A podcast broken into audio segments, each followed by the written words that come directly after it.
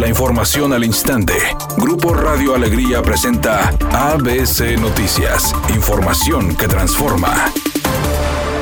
Una serie de disturbios se registraron esta tarde en el penal de Apodaca, provocando la movilización de diferentes corporaciones de seguridad. Así lo informaron las autoridades, indicando en su reporte que cuatro personas resultaron con lesiones leves. Además, el personal ajeno a este centro penitenciario fue desalojado de las instalaciones. Vecinos del centro de Monterrey expresaron su preocupación por el descuido que prevalece en calles y banquetas de la ciudad, donde se aprecia basura, escombro y grafiti, además de la problemática que existe por los cables colgados de la Comisión Federal de Electricidad, Teléfonos de México y diversas compañías de Internet, así como alcantarillas y registros abiertos que ponen en riesgo diariamente a conductores y peatones. Por otra parte, los habitantes han afirmado que las casas abandonadas y terrenos baldíos están llenos de basura de todo tipo y se han convertido en guarida perfecta de malvivientes, por lo que exigen a las autoridades atender todos estos problemas que ponen en riesgo a la comunidad regiomontana.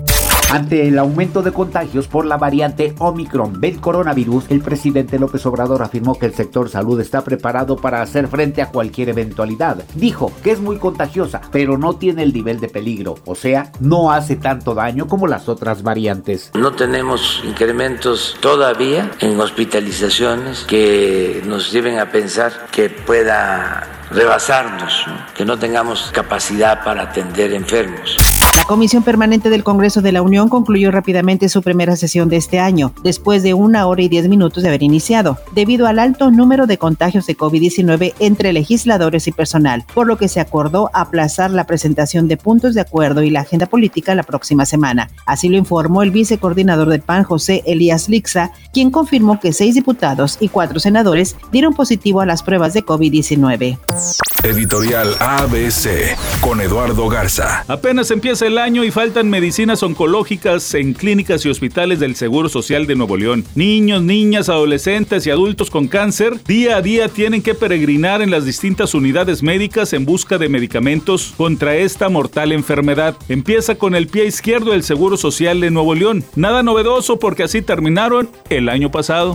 ABC Deportes informa, arrancó la Liga MX y fue con el triunfo del equipo de Pachuca, dos goles a cero sobre el San Luis. Un Pachuca que con Nico Ibáñez estuvo contundente. Dos goles de parte de Nico Ibáñez que prácticamente vacunó a sus ex. Así que el equipo de Pachuca, estrenando entrenador con el señor Almada, se lleva el primer triunfo dentro de la Liga MX. Roberto Palazuelos dijo que demandará a Lidia Cacho por difamación y calumnia, luego de que la periodista lo señaló de formar parte de una red de lavado de dinero, despojos y desapariciones en Tulum. Dicha acusación salió a la luz tras anunciar que el Diamante Negro sería aspirante a la gubernatura de Quintana Roo por el Partido de la Revolución Democrática.